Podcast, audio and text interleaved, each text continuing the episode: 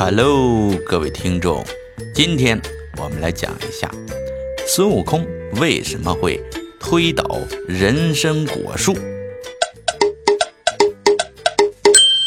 西游记》中啊，孙悟空是花果山上一只吸收日月精华的天产石猴啊，本性顽劣的同时啊，悟性还高。上山学艺期间呢，菩提祖师连敲他脑袋三下。当即就领悟了盘中之谜啊！不仅如此啊，他还是降妖除魔的典范人物，行事是雷厉风行，为人也是十分的精明。同时呢，从原著中我们可以得知，这猴哥自打出生以来呀，就爱吃这瓜果蔬菜，因此啊，在武庄观面对吃一个就能活四万七千年的人参果，那简直是毫无抵抗力呀！馋的是直流口水呀！于是呢，在好奇心的驱使下，孙悟空暗中隐瞒着师傅，偷了三个果子，和这师兄弟们就分着吃了，自己留一个，给沙和尚和猪八戒一人一个。俗话说呀，要想天不知，除非己莫为。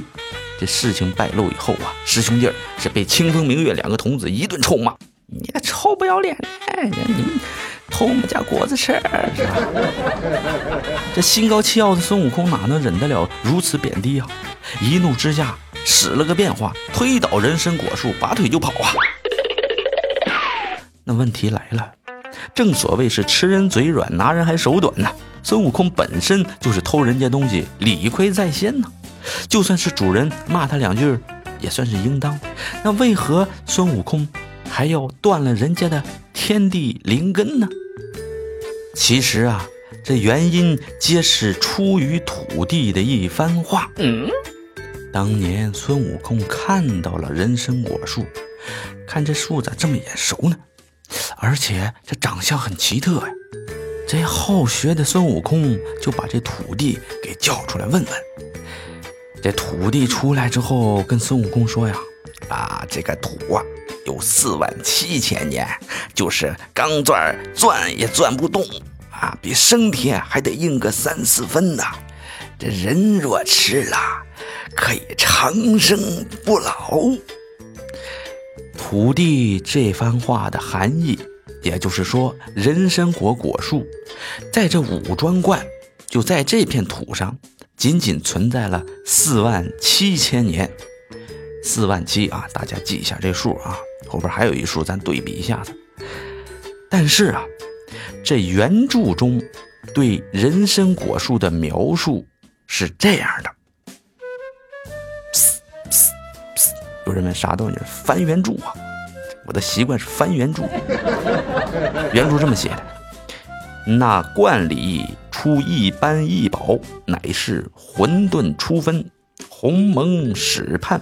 天地未开之际，产生这颗灵根。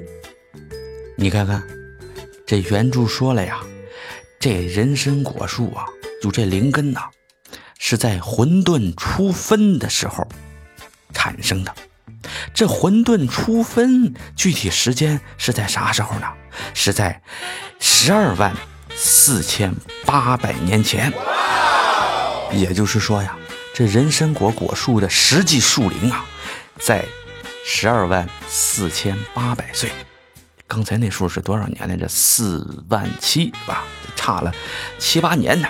嗯，啊啊呸！这数学没学好，七八十年。呸呸，也不是，是七八万年。在原著中还说了呀，这个混沌初分的地方，只有花果山一处。这就很明了了呀，这棵人参果树，并非镇元子的财产呢，而是从别处移植到武庄观的。这还有一个信息啊，师徒刚刚踏进武庄观的时候，就有一副对联啊，写的是“万寿山福地，武庄观洞天”。你说巧不巧？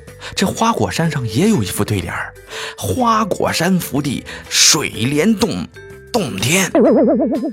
你看看，你看看啊，显而易见，这棵树啊，就是花果山的资产。后来呢，被那镇元子游览四方时看上了，啊，把人家果树给给挖来了，移植过来。你这光光偷果树就算了吧，还把人家对联儿给抄袭了，啊！所以这孙悟空这自己家的果树，他吃两颗怎么了？啊，就怎么了？是不是？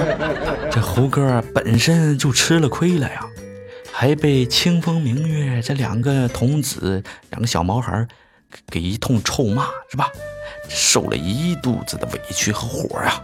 这时候才会一怒之下推倒了人参果树。今天呢，就讲到这里了，拜拜。